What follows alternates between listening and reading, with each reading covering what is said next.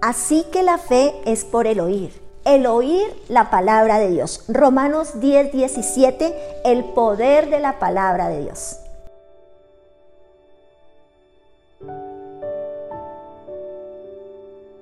La Biblia está llena de promesas para ti, para tu familia, para todo lo que tú haces.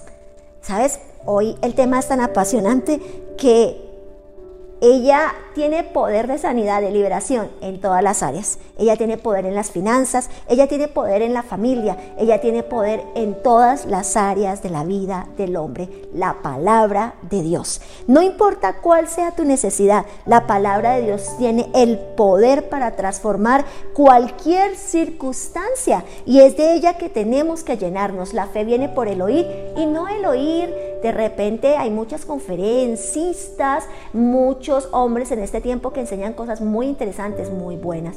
No son para menospreciarlas. Pero sabes, la prioridad no puede ser un conferencista. La prioridad debe ser la palabra. Estamos llenos de un montón de información, pero sabes, la Biblia no es información, la Biblia es vida. La Biblia es poder, la Biblia es autoridad sobre nosotros y tal vez nos estamos perdiendo de todas las promesas que Dios tiene para nosotros porque tal vez creemos mucho más a las enseñanzas de alguien que al poder de la palabra de Dios.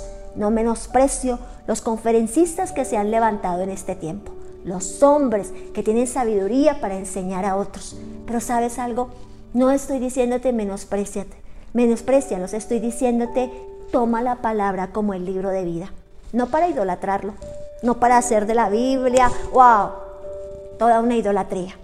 No, no, no, no, no. Para adquirir vida, para adquirir sabiduría, para adquirir respuesta.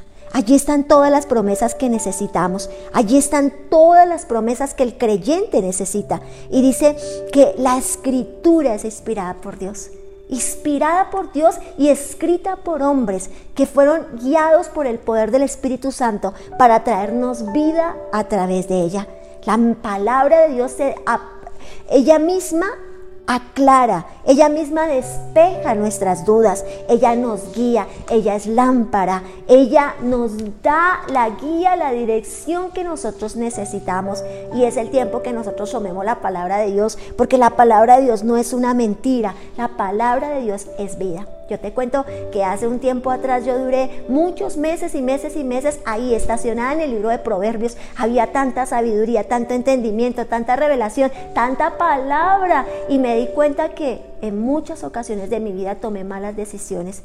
Tomé malas decisiones que me llevaron a situaciones de endeudamiento, a situaciones de conflicto familiar por falta de leer la palabra. Allí en Proverbios estaba encontrando un sinnúmero de respuestas a muchas dudas que habían en mi vida, a momentos en los que tenía que tomar una decisión y lo hacía en mi conocimiento, cuando allí en la palabra de Dios estaba la respuesta. La Biblia tiene todo tipo de temas y nos habla de todas las áreas. Yo quiero decirte, desafiarte para que te des cuenta que en la palabra de Dios, en la Biblia, no falta ni un solo tema por tratar. Habla de los hijos, de las parejas, de los esposos, habla del hombre, de la mujer, habla de la sabiduría, de la insensatez, habla de la sexualidad, habla de todo, sin miedo, sin tapujos, sino clara, eficaz, poderosa. Ella es espada que puede penetrar el corazón, que nunca volverá vacía y tiene poder de respuesta. Tal vez, sin duda alguna, te estás olvidando o te estás perdiendo de algo muy poderoso que tienes por allí, guardado en un rincón en tu casa. Vuélvete a la palabra. Vuélvete al poder de la palabra. Cambia los dichos de tu boca, los refranes de tu boca por los dichos de Dios, por la palabra de Dios puesta en tu boca y hallarás vida en todo lo que hagas. Hoy Dios y Padre Celestial, yo oro por cada vida y oro para que la palabra de Dios se haga vida en el corazón. Señor, han sido tiempos donde la mucha información ha hecho que olvidemos el poder de la palabra de Dios y nos volvamos juiciosos, Señor, para leer la palabra, para volvernos a la palabra.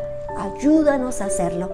Oro Dios Todopoderoso por aquellos que se están perdiendo del privilegio maravilloso de caminar en el poder de tu palabra. Amén y amén. Feliz y bendecido día.